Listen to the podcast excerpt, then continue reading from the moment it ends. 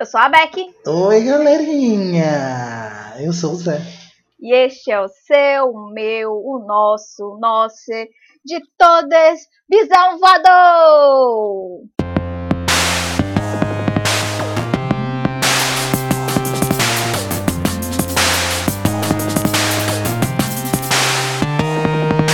Porque é isto. É de todo mundo e de ninguém também. E de todo mundo de novo. Exatamente. Já dizia o Tribalistas, né? Sou de todo mundo e todo mundo é meu também. Boa sorte. É bem a minha música. e hoje, gente, a gente. É, nesse mês, né? Não sei se vocês se lembram, eu vivo me esquecendo porque eu, eu esqueço de tudo, na verdade. É, esse mês se comemora o famigerado Dia do Índio. Que a gente sabe que o Dia do Índio é só para as crianças se vestirem de maneira estereotipada e dizerem que índios fazem ao redor de uma fogueira à noite. E para poder conversar hoje, nós trouxemos a Mari, que é uma mulher bissexual e também, por acaso, é indígena. E ela é uma mulher incrível, maravilhosa. E a gente vai conversar com ela. Não sobre essa parte indígena, na verdade, eu citei o dia do índio porque eu queria falar do estereótipo mesmo. Mas sobre o fato de bissexualidade e as vivências dela. Se apresente, Mário, para o nosso público. Oi, gente, eu sou a Mari, no Twitter eu sou a vem de piroca. é isso aí. É, eu estudo sexualidade humana e terapia sexual. É isso. Mulheresestudadas.com. Amo. Exatamente. Essa é a mulher que a gente queria nos colégios mostrando para os nossos filhos, entendeu? Gente, olha, sexo com camisinha. Camisinha não é só para não engravidar, que é a coisa que eu mais tenho gastura na vida. Mas aí vamos começar aqui a pauta, né? Eu não vou começar me perdendo aqui um pouco. Vamos aqui como Mari, novata do Bisão Voador. Mari, eu vou fazer para você a pergunta que nós fazemos para todo mundo. Para você, como foi se descobrir bissexual? Como foi sair deste armário? Então, eu acho que é sempre uma pergunta que para mim acaba sendo difícil porque eu escuto histórias totalmente diferentes da minha. Porque todo mundo fala assim, ai, eu sabia que tinha uma coisa estranha comigo, ah, eu não entendi o que estava acontecendo comigo. E eu fui do tipo que eu, eu sentia alguma coisa acontecendo e falava, foda-se, é assim. então eu não tive esse problema de aceitação, essas coisas, não. Eu não sabia que, olha, eu tô gostando de uma menininha, que bom que eu estou gostando de uma menina. Eu não questionava aquilo, sabe? Foi acontecendo. Mas eu acho que foi porque pra mim tudo isso aconteceu um pouco mais tarde. Porque naquela fase de 13, 14 anos ali, tá todo mundo querendo beijar, dar o primeiro beijo e tal, eu não queria, eu tava jogando videogame. Então, foi acontecer pra mim, eu tava com uns 15, 16, então eu acho que minha mentalidade já era outra, eu já tava mais preparada para receber, né? E foi isso, eu não tive esse grande questionamento, igual todo mundo fala. Inclusive, eu sinto falta de não ter tido isso, porque todo mundo fala assim, como se fosse um processo, e eu não tive esse processo, eu só aceitei mesmo não sabendo o que que era. Que eu acho importante ressaltar, não sabia que existia, assim, a bissexual, a gente escuta que tem gay, a gente escuta que tem lésbica, mas eu tinha ouvido falar disso, mas pra mim não fazia diferença ter um nome naquela época, sabe? Sinceramente, eu amei, eu gostaria que comigo o processo tivesse sido este. É, eu acho que para a maioria das pessoas, elas pensam assim, porque a maioria das pessoas realmente que passam por aqui, a gente pergunta, elas tiveram justamente o problema que tu falou, né? Tipo, ah, fica aquele negócio de, ah, eu gosto de menina, será que eu sou lésbica? Ah, e, vixe, mas eu gosto de menino, será que sou hétero, eu sou gay? Então a pessoa fica bugada por um bom tempo. Por exemplo, é, Zé, com quantos anos é que tu foi se descobrir bissexual? Nossa, foi com 29. Eu tenho, vou fazer 32. É, eu fui também uma peça fora do baralho, assim, uma carta fora do baralho, porque aos 16 anos eu fui bater uma foto com uma amiga minha. E aí ela, vamos fazer uma foto de beijo pra dar ciúme pros nossos namorados. Aí tá bom. Aí a gente se beijou. Aí eu fiquei, ah, vale. Eu gostei, eu sou bissexual. Ai, vale. Isso explica tanta coisa. aí eu teve uma época que eu tava lendo o Diário de Anne Frank. Eu tava com uns 14 anos e tem uma parte que ela fala que ela gostava de mexer no escritório do pai dela e tinha uns livros de pinturas gregas, pinturas romanas, não sei bem o que, que era, mas era pintura de mulher pelada. E ela disse que ficava olhando e gostava de ver aquilo, porque via os pelos na época, né? Não usava depilar. Que via os pelos, ela conseguia ver a vulva e achava tudo muito bonito. Eu falei assim, ah, então é normal, né? Se a Anne Frank, que viveu lá em 1900, sei lá quanto, gostava de ver buceta, quem sou eu que vivo em 2000, sei lá, 2010, eu não achar isso estranho. Então, pra mim, sei lá, eu interpretei tudo como normal, coisa da vida. Nossa, eu preciso reler o Diário de Anne Frank, porque eu não lembro dessa passagem. Tem essa parte, me marcou muito. Só lembro disso também, lembro de mais nada. Não, eu acho que eu fiquei tão chocada, porque, tipo assim, você vai lendo o livro dela e você sabe que ela vai morrer. Sim. Porque não é um livro de ficção, então você tá lendo todos os pensamentos de um adolescente e você sabendo que no final ela não vai ter o final feliz que ela tanto quer, sabe? Tipo, ela vai morrer. Eu fico tipo, não, eu tô me apegando a ela, ela é legal. Exatamente isso. Nossa, eu preciso reler, eu preciso ver essa passagem. Vou procurar meu livro. Não, ela fala que aí tem uma parte que ela comenta assim, que ela tentava ver nela como é que era, porque não era comum mulheres naquela época, assim, explorar a sexualidade, né? Ela tentava ver com espelhinho e tal. Ela fala disso, ela lembra muito bem dessa parte. É, eu já vi isso em outros livros, assim, de tipo. Teve um que era tipo uma amiga que chegava pra outra e perguntava se ela já tinha tentado ver e tal. Eu já vi isso em filme, em série também, de tipo, mulher perguntando pra outra se ela já tinha visto. E aí sempre tem uma. Tem um que eu acho que é Pequenos Incêndios por todos os lugares, alguma coisa assim. Que aí a, a, uma das personagens pergunta pra outra se ela nunca tentou ver a vagina dela e tal. E aí ela fica tipo, não, que não sei o que, depois que todo mundo vai embora, aí tá lá ela com o espelhinho tentando olhar, assim, tipo. Uhum. Mas eu, eu, eu, lembro de ter visto uma matéria sobre isso, acho que foi na Capricho, quando eu era adolescente. Na época que a Capricho prestava, né? Que aí eles botavam matérias relevantes, e aí eles botaram, tipo, uma matéria sobre. Era a, a parte da Capricho que era mais 16, né? Que era falando justamente sobre autoconhecimento e tal para você tentar olhar, para você saber como é que é a sua vagina, não sei o que e tal.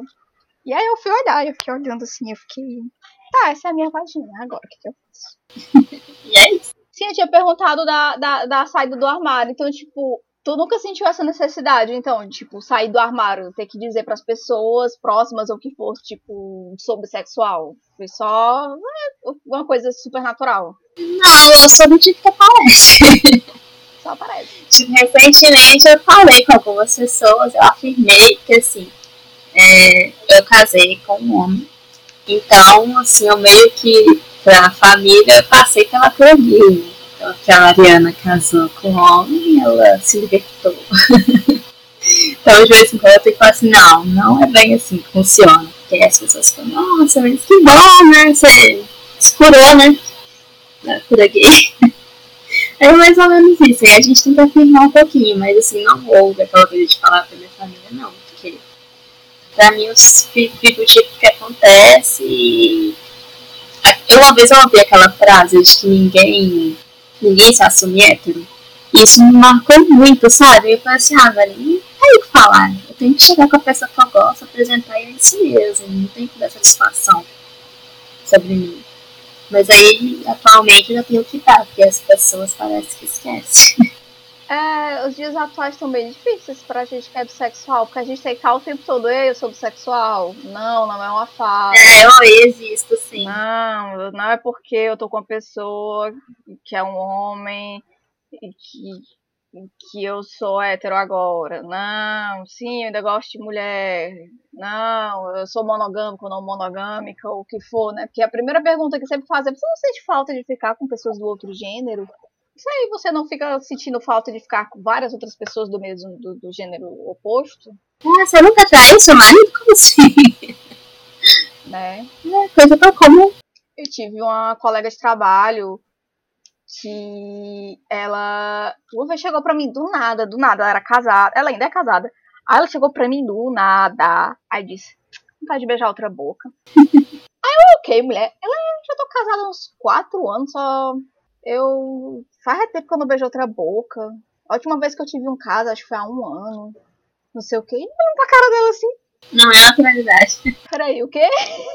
Ah, era bissexual também. Aí as pessoas, como a gente trabalhava juntas, aí todo mundo ficava perguntando por que, que a gente não ia se pegar, porque as duas eram bissexuais. E eu ficava tipo, E a gente olhava pra cara da outra, tipo, não, a gente é amiga e a gente não tem atração uma pela outra, desculpa.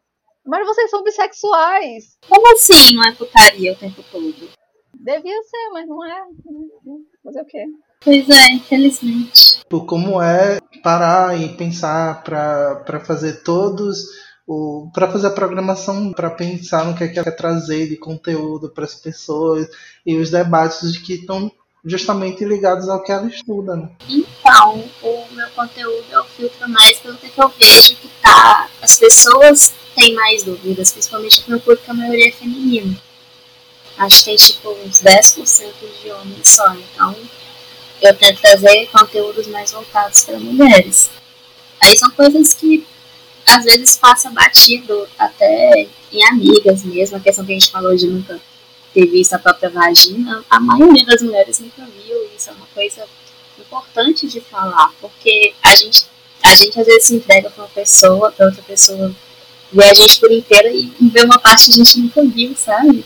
Isso é importante, então até trazer coisas que tão, são simples ali da nossa vida que as pessoas às vezes nem pararam para pensar. Aí eu vou filtrando, às vezes eu coloco a caixinha de perguntas, a questão de pergunta, eu falo assim, gente, mas como você está perguntando isso? Porque pra mim é tão óbvio. Mas aí eu vejo pessoas que nunca pensaram naquele tema e que do nada querem saber, aí eu tento filtrar por aí. Então é isso, eu tento fazer coisinhas curtas também, pra não aprofundar muito, pra não cansar as pessoas, porque hoje a gente quer coisa rápida, né? Você bateu hoje já quem entendeu, pelo menos sou assim. não quero ficar lendo três páginas. Então a produção é mais por ali.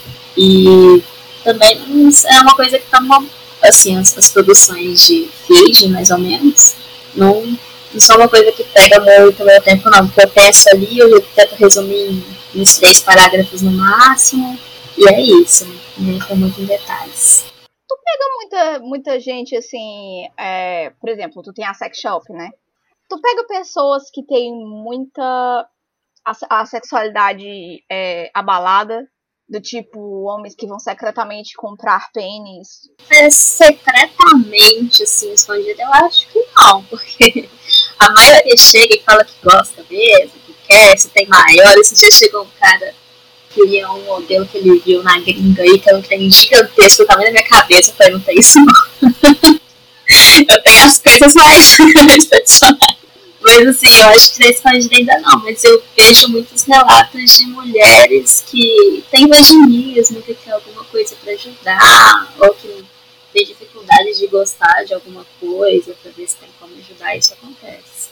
Então a dificuldade maior é com as mulheres, no caso. Sim, as mulheres. Você vê como é que é a sociedade com a gente, né? Você é a prova. E é porque o mercado de sex shop diz que foi um dos que mais cresceu durante essa pandemia, né? É, dizem que foi. né? Eu acredito que talvez por causa do isolamento, mas eu também acho que a informação que foi chegando. Porque quando eu comecei, eu comecei em 2019 com a loja online, tinham poucas lojinhas. E logo, tipo, em 2020 já começou a ter várias lojinhas de Instagram, aí você já pesquisava, já tinha produtos, já tinha vários preços diferentes, já tinha vários produtos diferentes, e foi um salto muito grande. Então eu não sei se foi a questão do isolamento, a pandemia, as pessoas tiveram mais acesso à informação e estão mais curiosas a respeito de vibrador, de autoconhecimento. Também vem agora a moda do. Como é que chama? Psicoterapia pélvica, né? Que é uma moda boa, inclusive, quando feito direito, né? Aí as pessoas vão atrás de bolinhas de comparismo, essas coisas, e acaba afetando a gente também no sex shop e aí a pessoa já vai comprar bolinha para fazer exercício, já compra o vibrador, já compra um lubrificante diferente. Então eu acho que tem a ver com a informação, mais do que a pandemia. Que moda é essa que eu não tô sabendo? Me explica. Ah! Não, toda hora eu faço esses anúncios de ginástica íntima. Que é basicamente pompoarismo, né? Ginástica íntima. É, só que é mais. Como que eu posso dizer? É mais profissional, assim, porque eu popular, eu não sei explicar a diferença, não sou fisioterapeuta. Mas o pompoarismo eu acho é um, uma parte da ginástica íntima, do, da ginástica pélvica. A ginástica pélvica é uma coisa bem mais completa. É como se o pompoarismo fosse um abdominal no meio da academia toda, sabe? Mais ou menos isso. Aí veio aí, tá bombando. Eu sei que tem vários Instagrams aí dessas com 100, 200 k de seguidoras que fazem, que as fisioterapeutas estão fazendo. E também acredito que o movimento do parto natural, que, que tem crescido bastante também com a informação, e uma coisa muito outra, né? Ah, então eu tenho que voltar a fazer pompoarismo. eu, tô, eu não sabia desse negócio de, de, de, de da coisa pélvica. Eu vou atrás depois. Saber. Se bem que as pessoas vêm dizendo, você devia fazer pompoarismo, você devia fazer pompoarismo, faz muito bem e tal e tal. Pior que faz muito bem, sim. O, a questão é que quando você perde a, a, o, o pique, né? É cansativo. É igual qualquer exercício, a hora que você para, não pode parar. Você para, já era. Tem que ser constante uh, o treino de pompoarismo. É, igual é, é músculo, né? Exercício muscular. Então, é igual levantar peso. Você levanta peso toda semana aí no braço, você para um mês, quando você volta, você já não é a mesma coisa. É, eu sei, eu passei bem um mês parada agora, aí eu fui voltar hoje. Eu tô ok agora, mas eu sinto que amanhã eu vou ter que tomar um relaxante muscular, senão eu não vou estar nem viva. É, o dia seguinte é pior. Eu amo que tá dentro da pauta, né? Mas parece que a gente viajou tanto. Parece que viajou. Mas é mesmo, tá super. E aqui, se vocês ainda não viram a série Sex Education, a gente tá dando a Sex Education de vocês hoje. É. Passa um pouco. Mas tu disse que faz popularismo, Zé. Também tem popularismo pra homem? Ou tu tava só frescando? Não, dá pra fazer com o fiofó também, meu amor. Ah, sei, eu não conhecia. Eu sei que tem o levantamento de peso com a piroquinha. Também, mas eu não tenho coragem, não. Ah, eu acho esquisito também. É, esse do levantamento de peso eu tinha visto. Mas popularismo pro rabo. Assim, a gente faz pra treinar pra anal, né? Ah, não uhum. sei se tem outros benefícios também. É justamente pra isso. Agora, se tem assim, os benefícios igual a fisioterapia pélvica, que melhora questão de bexiga, bexiga caída, é, ajuda no voltar os órgãos pós-parto, etc, etc. Eu não sei se a anal também tem alguma, alguns benefícios além do treinamento. Acho que pro anal não dá isso não. Mas eu, eu zoei por causa do pélvico, né? Porque sai. Uhum. Tudo pra mim. Mas o treinamento é real, viu? E quem quiser treinar, treine. Eu tenho que treinar também. Ai, que passada com, com pompoarismo anal. Mulher, depois eu te mostro as fotos do, dos negócios aqui, viu? Me mostra, por favor. Eu sinto que eu vou me arrepender, talvez. Tem um cheirinho de arrependimento isso, mas eu tô curiosa. pois tá certo. Mari, agora eu, eu fiquei curiosa, porque tu falou que, tipo, basicamente, é, todos os indígenas que tu, tu falou, né? Basicamente quase todos são é, bissexuais. Como é isso, tipo, é dentro da convivência, assim, do, do, do no, no, dia a dia, de boas? Porque, assim, 90% das pessoas que eu conheço, por acaso, são bissexuais. Uhum. Aí tu falou que também é tipo, tu... eu fiquei, gente, que paraíso, que é isso? Um mundo bissexual. Vamos formar essa frente aí e destruir a heteronormalidade. É uma dissidência. Mas o que que acontece? Um pouquinho de história da sexualidade da América. A gente tem uma de pensar que esse trem de gay, trem de viado, de travesti, é coisa que nasceu ontem, né? Tipo, nos anos 90 que nasceu, no 80 não existia. Meu pai mesmo fala, antigamente não tinha essas coisas não. Eu não, pai, não tinha mesmo não, não existia. Não, lésbica nem veio da ilha de Lesbos. É, não tinha, não tinha nada disso na minha época não, 70 anos atrás não tinha. Aí a gente tem essa mania de achar que não existia, não era falado, a gente lê pouco. E principalmente quando vê, às vezes, um, uma pessoa indígena gay, aí fala assim, nossa, mas índio gay, isso existe? Isso não é coisa nova? Vocês não estão aqui desde não sei quando, você é gay? Aí, mas aí já vem lá de trás, porque que a sexualidade, vou falar no geral, não vou citar todos, mas no geral a sexualidade indígena era uma coisa mais aberta. Tipo, tinha algumas etnias que pessoas transgênero elas eram tratadas como representantes de divindades na Terra. Tem, tinha outras culturas que o normal era você você se relacionar com mais de um gênero de outras culturas que o normal era você ter um. Essa eu vou citar porque já é mais bombadinho. É, no, nos povos da. Nos povos maias, inclusive tem uma cerimônia, tinha, não sei se ainda tem, tinha uma cerimônia quando você ia se casar, você escolhia seu parceiro, seu parceiro, ia passar uma semaninha com ele isolado de todo mundo, com comida à vontade, com tudo à vontade, para vocês verem se vocês eram compatíveis sexuais, sexualmente. E se não fosse, você podia cancelar seu casamento que ninguém ia te olhar pouco. E todas essas coisas elas foram se apagando com o tempo que chegou a invasão europeia na América. Aí a partir disso. Os europeus sempre estragando. Né? Pois é, aí depois veio disso, é, todo mundo muito promíscuo, esse trem de, de sexo antes de casar, esse trem de ter mais de um parceiro, esse trem de gostar do mesmo gênero, tá errado. Aí começaram os massacres, aí começou mulheres indígenas casando com, com qualquer pessoa, com qualquer amigo, para evitar ser estuprada. Aí começou a ter, esse ter filhos que é, de pais portugueses porque elas eram estupradas. E foi virando a bagunça até hoje, né? até chegar hoje. Mas sempre existiu, e eu acho que tem a ver com isso. Boa parte da população indígena ser bissexual que a gente não deixa, esse, no geral, a gente não deixa esse tipo de preconceito chegar nas comunidades e a gente tem que educar desde mais jovens que existem sexualidade diferente da, da hétero, né? heteronormatividade. A gente tenta evitar ao máximo, tenta combater ao máximo. Quem fala um pouquinho sobre isso, inclusive, é a Alice. A Alice Patachova fala bastante de sexualidade sem indígena eu nunca tinha, nunca tinha parado para pensar nisso, mas realmente essa visão mais heteronormativa, né, monodissidente, é, é mais europeia, né? Por causa da religião.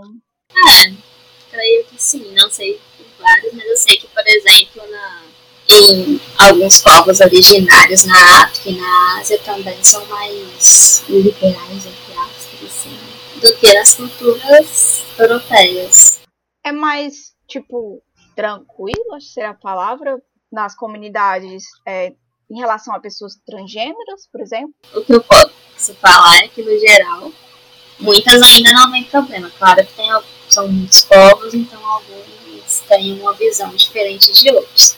Mas existem várias, inclusive tem, tem etnias no continente que reconhecem mais de 32 gêneros. Então, no geral, falando no geral, amplo sim, no geral, não tem nenhum problema, são pessoas aceitas, mas também existem povos que têm outras visões diferentes, e a gente tem que colocar também que essas pessoas, elas também estão, as comunidades não são só a gente, né, tu vai missionário, vários tals do, como é que chama?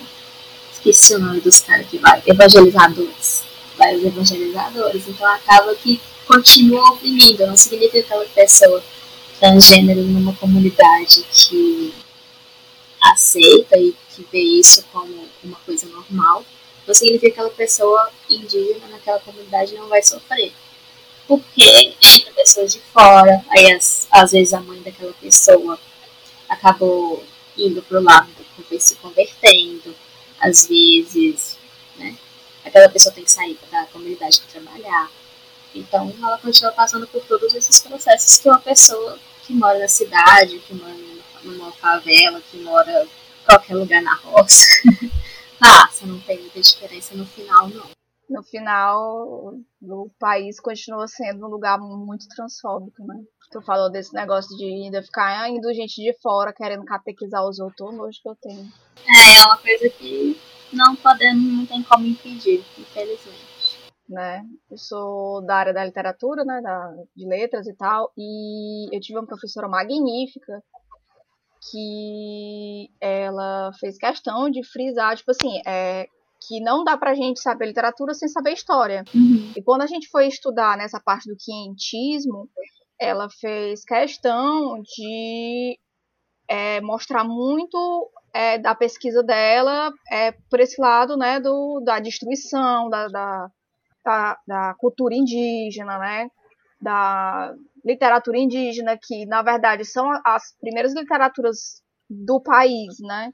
Porque o Brasil surgiu depois, mas do, do, do país, né? Era a literatura indígena, só que como era oral, não tem registros, né? Porque fizeram questão de destruir toda a oralidade E aí ela fala sobre a época do parnasianismo, né? Que tem a do, quando começa o bom índio, né? O Guarani, Iracema.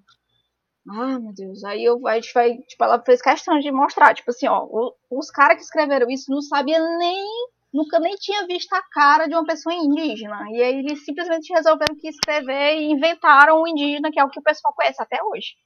A vontade que dá, assim, de tacar a bomba até hoje é muito forte. Pois é, o problema é esse, né? Que até hoje as pessoas se, se espelham nesses livros, né? Iracema e afins, pra achar que sabe alguma coisa e não sabe porra nenhuma. Abre é marcado pelo, entre aspas, descobrimento do Brasil, que na verdade foi a invasão, né? Uhum. Dos estrangeiros. E aí tem o famigerado, como eu citei no início, o Dia do Índio, né? E aí, é, esse mês eu vi que é, vocês estão tendo, né, as, as comunidades estão tendo vários eventos, né, para poder falar sobre, para esclarecer as pessoas, né, sobre as comunidades indígenas e tal. E aí ele colocou aqui até quais as construções e desconstruções de colonialismo que ainda enfrentamos. Acho que é uma pergunta muito ampla. Acho que já vai do, da falta de acesso à educação que a gente tem, a questão das das terras que estão aí, tem povos que há 30 mil anos e tem que ficar brigando no governo que a X empresa quer construir um hotel lá, então tem isso. Tem a parte dos estereótipos, eu acho que é muita. Tu que tem sex shop, teve algum cliente ou uma cliente, né, que já teve algum tipo de choque, assim, por tu ser indígena, e aí ela ficar tipo, oh, meu Deus, uma pessoa indígena sabe o que é uma piroca de plástico? Olha, eu lembro vagamente, acho que no início, quando eu comecei, teve algumas pessoas que comentaram, tipo, ai, mas como assim? Vocês podem?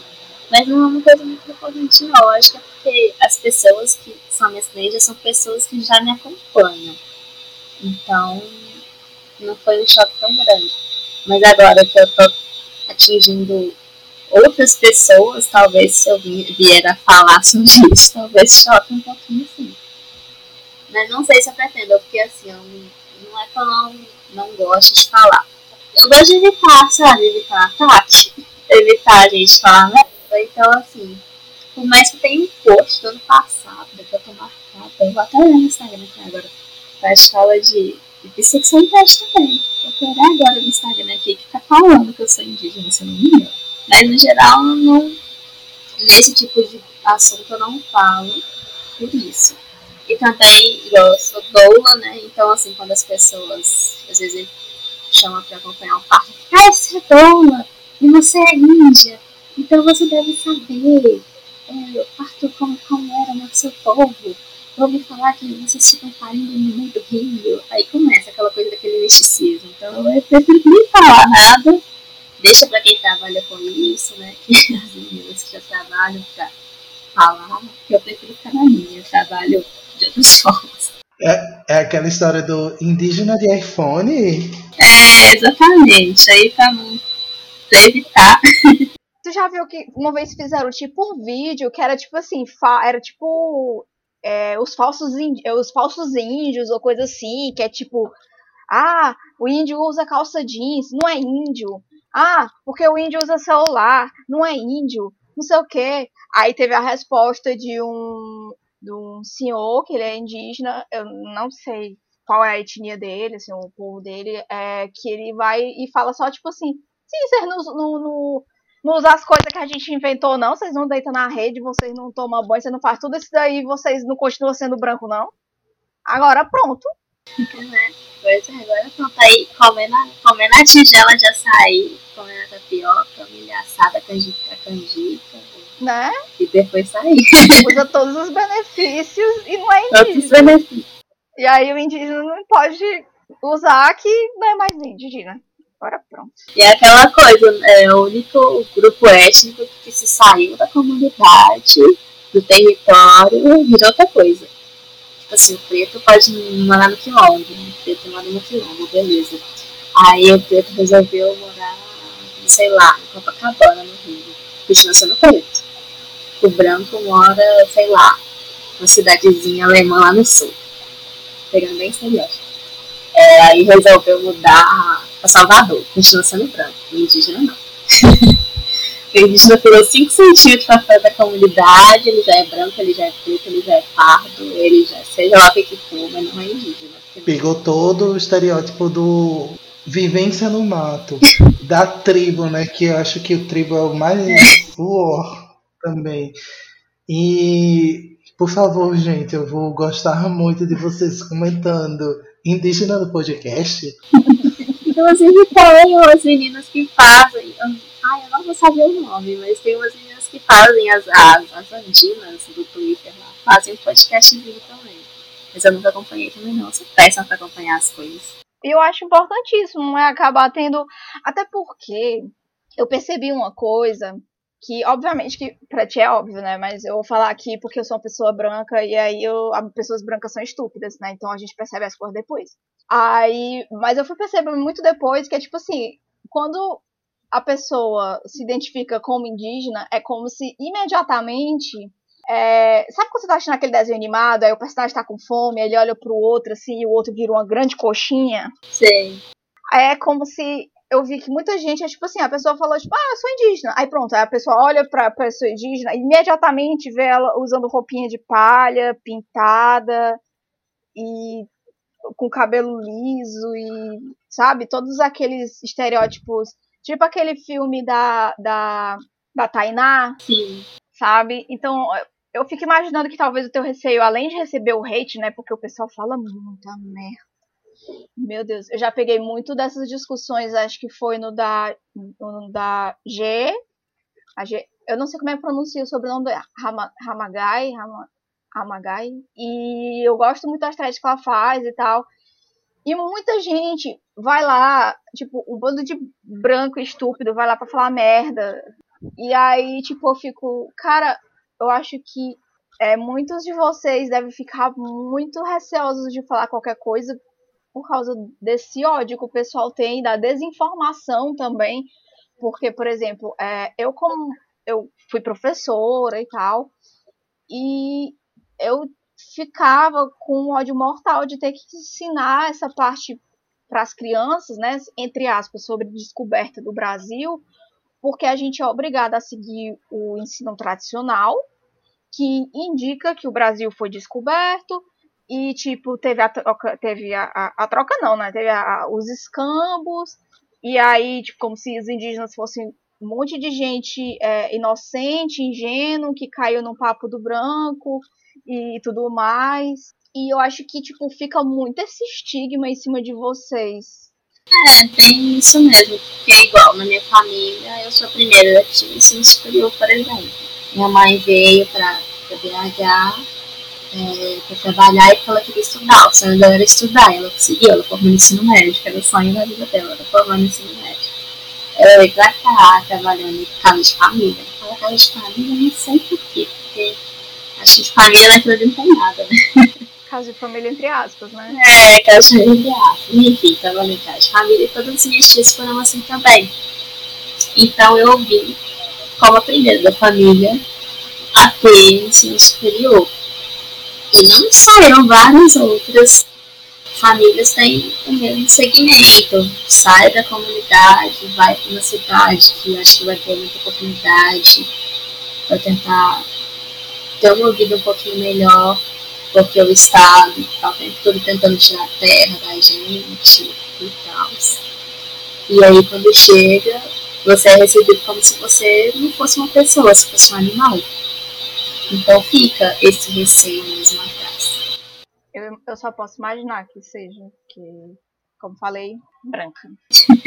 eu sou. Eu, eu era a cota aqui do bisão, né? Aí agora ficou meio que equilibrado. Mas, Mari, é, como foi. Assim, porque eu acho que todo mundo é, tem essa relação com processos, né? Tipo, processos de descoberta, processos de criação, processos.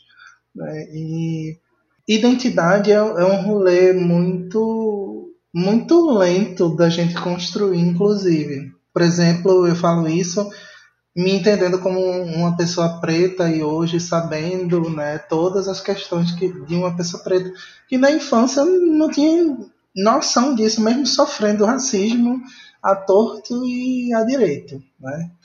É, mas como foi o teu processo, tanto para esse resgate de ancestralidade quanto para tu realmente olhar para si mesmo e dizer, tipo, eu sou indígena? Então, essa questão de olhar para mim e falar eu sou indígena é uma coisa que a gente tem que reafirmar todo dia. Quando a gente mora longe do território, a gente nunca termina o resgate, né? Porque a gente tem que estar o tempo todo aprendendo, o tempo todo tem que estar entrando em contato com as pessoas para receber o conhecimento da nossa história.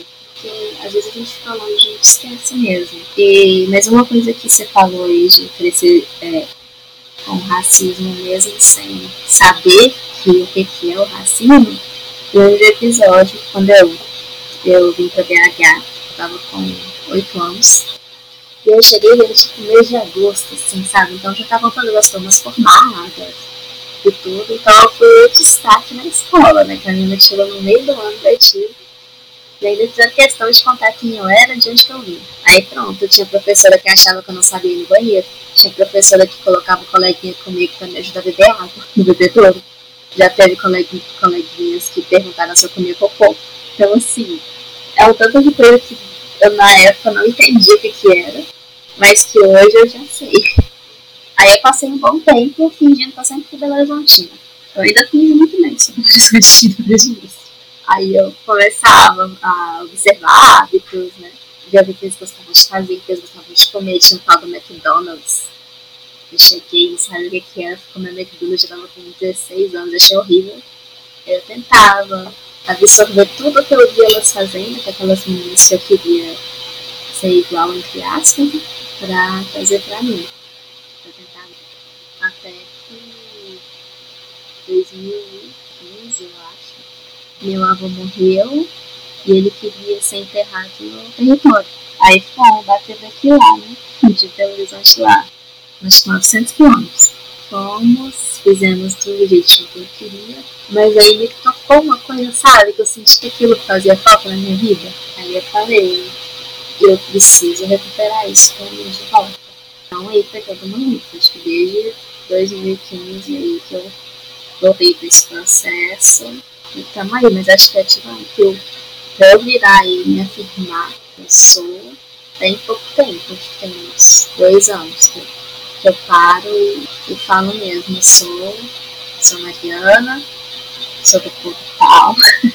e também já trabalho, hoje eu já ajudo a comunidade perto da, perto da minha casa, entre aspas, mas eu já participo, já já estou atrás de arrecadação de, de alimento, arrecadação de dinheiro, eu já dou suporte para outras pessoas, então mas ainda fica aquela coisa que as pessoas ficam questionando tanto a gente. Ah, mas você tem cabelo cacheado.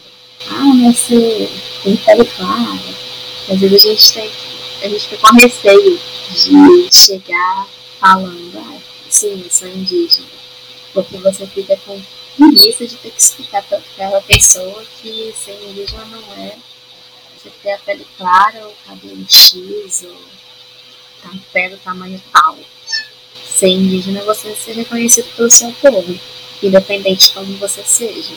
E as pessoas entendem isso por causa, igual a gente comentou, da literatura que está aí. Eu acho que o difícil do processo é o externo, porque com o seu povo você não tem essa dificuldade.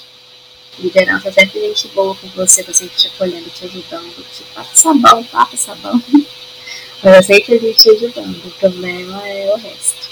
Eu tenho muita, mas muita gente indígena na minha família.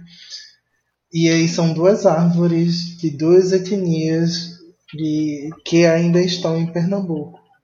Mas eu me sinto tão longe, sabe? Não é que tipo eu não queira resgatar, mas é porque como eu sinto muito mais o, o as minhas questões de vida de acordo com a interpretação da minha pele negra, eu acabei me sentindo muito mais confortável com a minha identidade enquanto uma pessoa negra.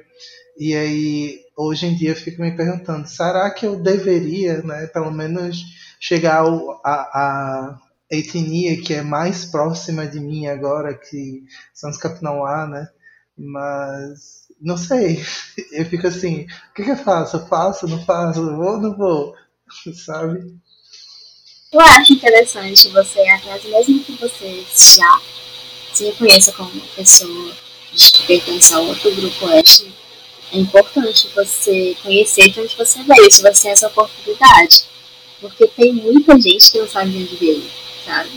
Então, se você tem essa oportunidade, eu acho legal. Mesmo que não seja para você é, pertencer àquele povo, mas para você saber de onde você é, você saber como ajudar, como colaborar, o que, eles estão precisando que você pode fazer, você pode. Você pode ajudar a levantar a bandeira. Eu também acho legal para você saber de onde você veio. Mas também tem problema nenhum, que bom que você já se reconhece como pessoa preta. E essa luta diferente tem algumas coisas em comum, mas eu acho que sempre vai pesar mais pra você, sabe? Vai pesar mais pra você. Eu acho que você já escolheu. Então, se você for fazer, é bom pra você ter conhecimento mesmo e pra saber como ajudar da onde você veio. É sobre isso.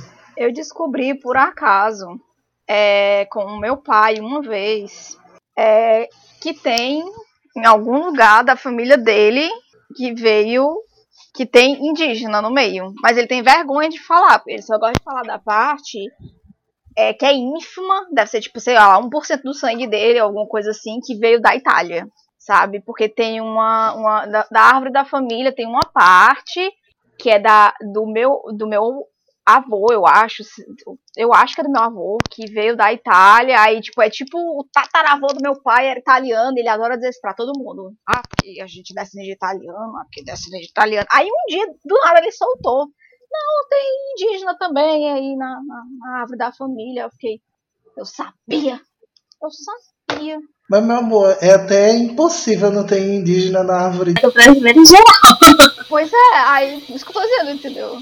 É assim, do brasileiro em geral, mas é porque o cearense, porque a, aqui, é, até o que se fala muito, que tipo, não teve muita, muita relação da escravidão, da escravidão do, das pessoas negras e tal, porque além de ser no meio do sertão, a galera se aproveitou dos indígenas, né, aqui, principalmente dos indígenas, então toda a relação de construção até de, dessas relações de, de trabalho escravo, porque né, não, se escravizava formalmente indígenas, né?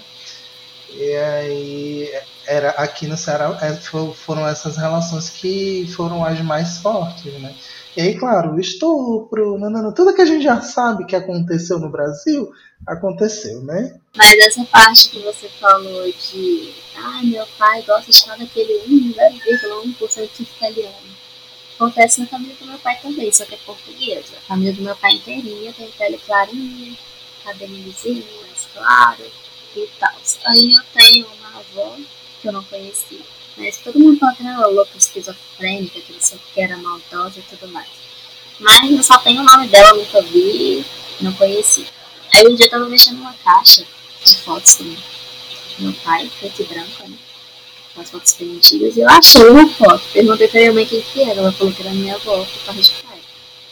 Aí quando eu olhei vi assim, eu entrei em choque, sabe? Porque eu enxerguei uma pessoa negra ali, que era aquela pessoa, aquele rosto mais afinado, mas aquele nariz grande, aquela boca grande, e, e olho pequenininho, o cabelo bem crespo, sabe? Que formava aquele, parecendo uma, como é que chama, de Santa Auréola. Eu olhei assim, e falei assim, será que eu pergunto pro meu pai se minha avó era preta? Eu não tive coragem de perguntar. Meu pai falando muito orgulho. Eu falei assim, ah, se eu perguntar isso, eu acho que ele vai se ofender, então. Eu tenho pra mim que ela é assim, e ficou por isso mesmo, não tem detalhes. Mas aí depois eu comecei a, a pensar nisso, porque, tipo, eu sempre escutei histórias ruins sobre ela, eu nunca escutei coisas boas, igual eu escuto meu avô, por exemplo, que era branco. Então acho que esse peso que as pessoas não gostam de assumir, que elas são de uma linhagem não branca. Não sei, foi uma coisa constrangedora de tocar no assunto, quando você assumir que você não é um português puro, por exemplo. O lance é que esse rolê é muito ambíguo, né? Porque no momento que você também não quer assumir que você literalmente não tem somente uma linhagem branca ou, né, enfim, suas linhagens mais próximas são outras, num momento diferente, no momento em que você está sendo apontado como racista ou com algum tipo de preconceito diferente, você não, não posso. O Brasil é miscigenado. Aí vem, não, mas a minha avó. Exatamente. É racista, só até ser chamado de racista é não, mas minha avó, ela era preta, eu adorava ela, entendeu? Sou racista, não. Rodolfo do BBB. Meu pai tinha o cabelo igualzinho ao seu. Ai, gente, eu não aguento esse homem. Não, e Goiânia não tem nada, né? Ai, meu Deus, é, é a terra de ninguém. Ai. É Goiás, ele é de Anápolis. A cidade dele é Anápolis. Nossa, ainda mais Anápolis, aqui pertinho de mim. Olha aí, tu pode ir lá e oferecer um chazinho envenenado pra ele, assim, só de leve. Eu deixo os conterrâneos que devem estar tudo puto com ele. Tô brincando, envenenado não, tu bota um laxante. Laxante aí é tu bom. não mata, mas ele sofre, entendeu? Gente, se vocês quiserem matar alguém, né, vou repetir aqui a informação que eu acho que ela é muito relevante. O réu primário, ele não funciona se você matar alguém, tá? Ele dá, pode ser um atenuante, pode ser um atenuante, mas ele não vai te livrar da pena, não. Então não matem ninguém, façam parecer ser um acidente. E é isso, gente. Eu acho que a, a mensagem dos bissexuais foi passada de novo. É o seguinte: estamos cansados. Estamos cansados em todos os lugares. Sim, em todos os lugares, em todas as identidades, em todos os cantos. Estamos cansados. Tem um amigo meu que ele fala uma coisa que você tá aqui que eu acho maravilhosa. Porque ninguém liga pra gente como a gente, sabe? Gente gostosa. Ninguém quer saber se, se as pessoas gostosas estão um pouco tão cansadas, estão precisando de emprego, estão precisando de copo d'água. Ninguém quer saber. Não tem nem um auxílio pra gente gostosa. Tô aqui eu, gostosa e tentando viver, conseguir emprego. Inclusive, gente, por favor, me mandem aí seus livros, vou revisar, me mandem trabalho. Faço preço diferenciado para minorias e autores independentes pobres. Tá difícil viver esses dias. Muito bem, então eu vou fazer a chamada para o nosso quadro favorito, o Wi-Fi. E eu vou fazer o Zé falar primeiro, porque ele se vingou de mim por vários dias e eu achei isso uma sacanagem. Ai, meu amor, muito obrigado. Eu sempre tenho a minha dica na ponta da língua, então isso não é problema nenhum pra mim. Eu só quis me vingar porque você pegou os quatro episódios direto, meu nome. A minha primeira dica, hoje serão duas, olha aí. A minha primeira dica é para vocês conferirem o coletivo Tibira, que é um coletivo indígena com vários indígenas LGBTs. Porque assim, a gente tem que propagar o arco-íris. Eles estão no Instagram como indígenas LGBTQ. Eles conseguem acompanhar várias pessoas que falam tanto das vivências delas a partir de, de suas etnias, né, a partir de seus povos e tal, e também trazendo discussões sobre sexualidade, sobre gênero também. Em, vocês podem acompanhar o coletivo e se curtirem outros perfis também, os outros perfis, porque ninguém é de ferro, né? E aí a gente caminha juntos na fé e no amor. A segunda indicação é a indicação musical, mas ela também serve para outro tipo de indicação. Por quê? Porque a pessoa produz conteúdo, né? Então, a segunda indicação é Catomirim, que é uma mulher indígena, ela também é lésbica e eu amo isso, adoro. Ela é rapper, ou seja, cantora, e também é atriz e cria muito conteúdo no Instagram dela, que é a Catumirim, é só seguir lá. Mas eu quero dela indicar para vocês o EP Nós, que é muito, muito, muito maravilhoso. Vocês podem ouvir em qualquer plataforma de stream. Então, curtam lá, sigam Catumirim, sigam o, o coletivo Tibira e deem força para LGBTs indígenas também, porque a gente precisa dar força para bissexual só não, dá força pro arco-íris todinho. Vamos lá, todo mundo se seguir, se amar e é isto. Eu vou, vou indicar uma a cara que já até duas letrinhas. Eu vou indicar Kumbaru no Instagram, que elas são duas, um canal de duas meninas, uma é bi e a outra é lésbica. E elas fazem artesanatos com bambu. É bem bonitinho. Ai, que legal. E quem mais que eu vou indicar? Ah, eu vou indicar a Comida, né? Que a, ela é lésbica. E já é famosinha também, eu acho. A Débora do Alecrim Baiano. Tem várias receitinhas bem legais também. Também, Gigi. E eu vou indicar é, o que eu tô lendo, na verdade. Eu tô lendo a HQ do Batman do O Longo Dia das Bruxas, que vai sair a animação. Eu vou indicar esse, O Longo Dia das Bruxas, que é basicamente tá acontecendo uma série de assassinatos em Gotham e é bem do começo da história do Batman. O Batman, é, o Harvey Dent ainda não virou duas caras e ele tá trabalhando junto é o Batman, o Gordon, o Harvey Dent para descobrir quem é esse serial killer, né? Quem é que tá causando esses assassinatos e tudo mais. É um HQ de, na verdade, são duas graphic novels e tem pra comprar facinho, na verdade, na Amazon. As duas estão com preço legal. Assim, as duas juntas ficam com preço meio caro, né? Mas no geral, comprar uma é, é um, é um, é um preço que dá pra você pagar 10 vezes no cartão. Mentira, gente, é tipo em 60 reais, o preço normal de uma graphic nova. E segundo Rebeca, mantém o capitalismo vivo dessa forma. É, gente, infelizmente a gente vive no capitalismo e eles ficam vendendo essas gráficas novas que me interessam. Mentira, não foi eu que comprei, foi o Saulo. É isso. É, Mari, por favor, venda seu peixe aqui para as pessoas. Diga onde encontrar você, diga onde que, que eles podem comprar piroca com você. Vou falar, você pode, você pode ir no meu Instagram, porque ela tem no Linktree e tem Shopee também, tem Flatgrass pra todo o Brasil, eu acho. Mas eu tô lá no meu Instagram, é o arroba Shop underline, tem underline porque hackearam minha conta antiga que era só Shop. Agora é Sex Shop underline. Aí tem tudo lá. Eu posto os videozinhos legais, eu posto os vibradores legais, coloco um cestinho de curiosidades. Eu converso com vocês nas histórias também, atualmente estou conversando. Isso mesmo, lembre-se de que ela tem informação em sexualidade, ela é doula, ela sabe um monte de coisa irada, hein? Aproveita. Se espalha a conta de mim. e é isso, não se esqueçam de adicionar eu e Zé nas redes sociais. É, vocês já estão cansados de saber quais são as nossas redes sociais, mas a gente está disponível sempre no Twitter, no Instagram, no Facebook mais ou menos, mais ou menos, mais ou menos. Mas também não se esqueçam de adicionar o Bisão Podcast em todas as nossas redes sociais, é Bisão Podcast. E se vocês quiserem mandar uma mensagem maior, um e-mail elaborativo ou qualquer coisa, mandem para o contato arroba bisãopodcast.com repetindo contato arroba bisãopodcast.com e é isso. E também, se vocês quiserem dar, mandar mimos pra gente, vocês falem comigo no meu endereço. Eu sou uma vagabunda. É isso, gente. Beijos. E até a próxima. Tchau. Tchau, tchau.